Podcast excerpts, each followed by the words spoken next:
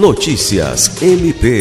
O Ministério Público do Estado do Acre reativa nesta sexta-feira, 15 de julho, a força-tarefa para o combate às queimadas e aos desmatamentos ilegais no estado. O grupo será coordenado pelo Centro de Apoio Operacional de Defesa do Meio Ambiente, Patrimônio Histórico e Cultural e Habitação e Urbanismo.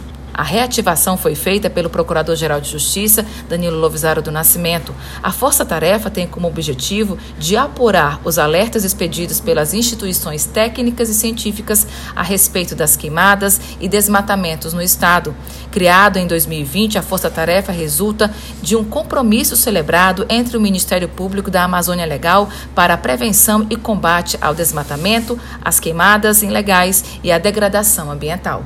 Alice Regina, para a Agência de Notícias do Ministério Público do Estado do Acre.